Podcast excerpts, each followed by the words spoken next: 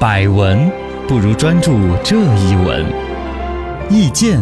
不如倾听这一见。一闻一见，看见新闻的深度。深度刚刚好。江湖有传言说，全球钻石产业自八月份开始处于低迷的边缘。全球最大的钻石矿商叫戴比尔斯，把原钻的价格下调了百分之五。哦对于百分之五来说呢，我觉得我们身边哪一个超市打的折都比 它大。对但是它这儿是源头，啊原钻降了百分之五，啊是整个钻石圈儿算是不小的一个事情。对而且这个行业的危机其实可能还不止于百分之五都有可能。哦，钻石江湖水有多深，且看我们见招拆招。第一招开门见山。钻石很稀少吗？钻石是如何变得昂贵的？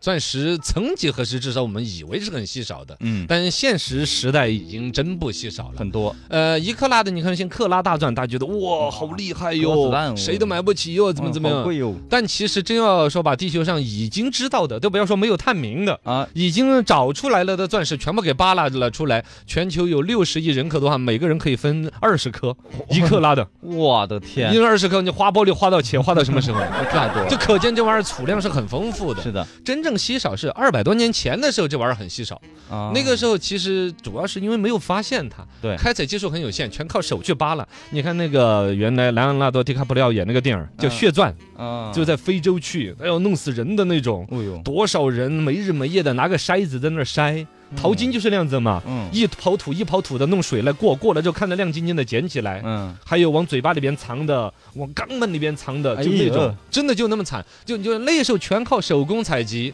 所以说一年下来，二百多年前一年全世界刨出来钻石就总共刨出二十多斤，哦，技术有限啊你可想那时候当然就很珍贵很稀缺了，而且产地那时候只知道说印度和巴西有这玩意儿，哦哪像现在到处都是了，对是吧？很少类似的，其实就像也是二百多年前那个时代，嗯那时候没有发明这个电解铝的技术，那时候铝也是很稀有的，哦，就是你现在的铝合金门窗的那个铝啊，是是是是是，那你要是在二百多年前的一个国王看到你们家的铝合金门窗，他要给你下跪的。哦哇 呀，哇塞，好厉害啊门窗都是铝合金的，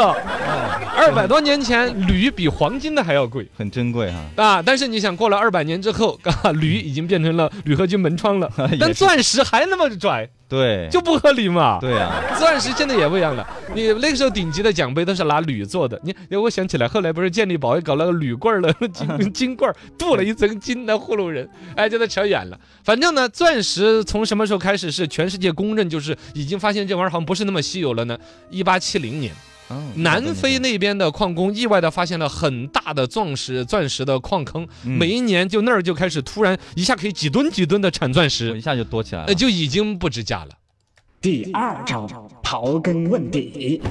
全世界都有钻石的发现，为什么钻石还是很贵呢？哎，这个就是人为的一些控制产量了。嗯，就是刚才我说这个南非发现了一个很大的这个呃钻石的矿坑呢，发现之后先是英国老板儿，因为你像英国那时候到处殖民呢，他最大的生意是吧，号称日不落帝国，对，他的那些商人首先发现了这个问题，钻石如果真的一吨一吨的往外刨，那就不那玩意儿值就价不是了哎，对呀，全球几大的钻石商就联合起来搞了现在我们知道的这个戴比尔斯公司，哦这个公司其实是很多就当时的钻石生意上面最大的老板儿一起联合起来搞的，一联合了之后，基本上全世界已知的主流的钻石矿坑就都在他们手上。嗯都属于他们的。这时候关于钻石稀不稀缺，就他们说了啊算了。哦，哎呀，我去看了一下，都没了，见底了他们在那儿嗯啊控！哎呀，刨的是手都盖伤了，我下礼拜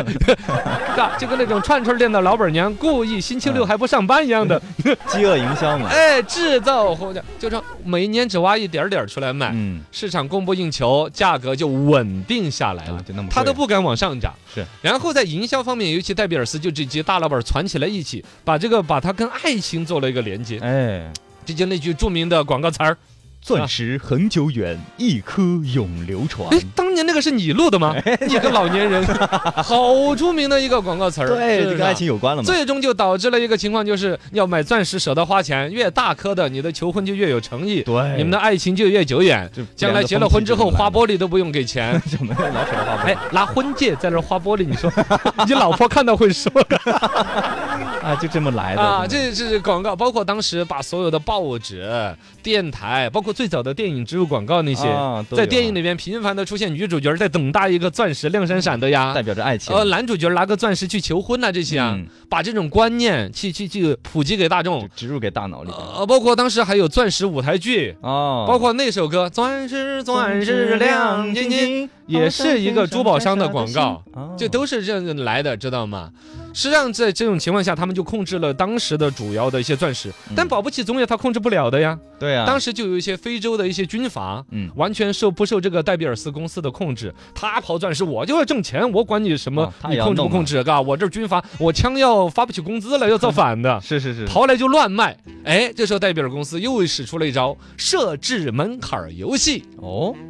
他搞一个钻石联合会，就用技术打压，把这个钻石就分成圆形的、椭圆形的、整形的，什么马眼形的切割法。哦把切割整得很复杂对，火彩嘛，钻石呢切多少个面？三十二个面，七十八个梦，砰嚓 儿砰嚓，亮闪闪的。八个折儿，要用 对，那是 包子啊，那狗不理的包子一样的那个褶子的那个钻石才值钱。嗯，从而用这种昂贵的设备才可以加工它。然后你这种非洲军阀，你买不起我昂贵的设备吧？你的钻石还是不值钱，哪怕你砂锅那么大的钻石，我说你的火彩不好，你不符合我们制定的四 C 标准哦，cut、corner、c u r t o n push 有四个英文单词都，是 C 反开头正了就火彩，反正就就就就拽，反正他又当裁判又当运动员，他总之你你们弄的钻石都不好，哦，要我的才好，这是嗯我的规矩。唠个台来啊，第三招，点到为止。钻石降价真正原因是市场疲软吗？呃，肯定皮的，反正够软了 嘛。从八月份开始，说是销量跌了百分之四十到百分之六十，是大概出了没个数什么人，去就就没怎么买了。一个是老百姓的消费观念好像也不那么对好这钻石，对这两年钻石广告都没敢打了，哎好像我真估计是嗯钱收不回去。买也是哈，啊，二一个呢，就是说这两天人造钻那个技术越来越成熟。对，完全一可模能一样，啊老百姓也有所耳闻嘛，这个嗯专业圈子里边也觉得不对了。前两天我们播了个新闻嘛，我们中国中科院的那个就是种植钻石对对对对，啊，直接那个把的可能就是放个麸汁儿， 呵呵真的碳元素在那儿， 喂喂喂，喂一礼拜俩俩礼拜啊嘎，啊，对两礼差拜不多出来一克拉的钻石，对，完只全耗电费，知道完全吗一？样的，而且是完美无瑕，跟那个自然的钻石说是一门儿一 样。嗯，哎呀，呃就成本这么又低，啊，成本又低，要低低四分之一还是要低一半？哦而且那玩意儿批量生产，肯定成本还更低嘛。对呀，这次是弄一颗搞实验嘛，下次我们就一组一组的，一组三十六颗，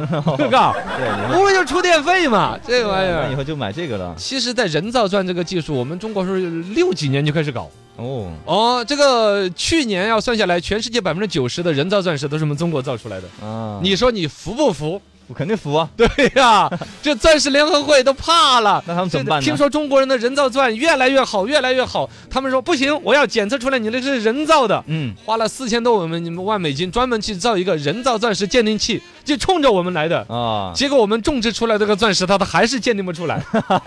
更不要说肉眼了嘛，肉眼更看不出来。对啊呀，拿机器整整了半天，说分不出来。对不起，我觉得是 真的。哇，而且我觉得大家好看，我管你，对呀、好，毫无区别。是因为这样子就导致了一个连锁反应，就是本来这几年都越来越不好卖了，嗯很多那种做钻石的老板儿手里边囤的钻石都不老少，啊，说库存都有五十万多克，五十多万克哦拉，你知道五十多万就一克拉的有五十万颗。哦我的个天，是啊，所以说那个进博会上面有个马桶箱的 四百四万多颗呢，想怎么用怎么用，对，硌屁股我都不 怕了，有按摩作用。呃，然后还有一个问题是，有一些投资的啊，再早几年大家还认为钻石有保值增值的价值，啊尤其对说对对大钻，嗯，呃，有保值增值感觉跟的。黄金一样啊，就整整个几不几十亿、几十亿的把资金变成钻石，免得比如说美元贬值了，或者什么货币贬值了。是是是是，结果这儿全球的经济有些地方不好的时候，嗯老板为了变现要 花钱，就把自己的钻石也给往外兜售、抛售，对也打压了价格。啊反正嘎，这就是钻石联合会这二百来年干的这些事儿，一百多年吧，嘎。对一百多年，呃，他们现在自己都已经不得不认说，人造钻石技术已经成熟到很厉害了。嗯，他们自己也搞人造钻石，我觉得这跟当年的柯达做造胶卷儿、造胶卷儿 小的，小也开始要玩数码相机了一 样的，哈。意识到危机了，卖自然钻石的也搞人造钻了，嗯他都专门说他的人造钻比别人造的人造钻还还要更造的钻 好，还要钻。我们的人造钻造出来了了之后，我们是手工磨了一下的，你就不要脸的样子。对，我就隐约有点好奇和担心，也不确定哈，嗯，就说钻石会不会有一天走到铝制品的下场？挺好的呀，我觉得。到时候纯粹只剩下了 功能性的划玻璃的功能的话，也有点有点开心啊。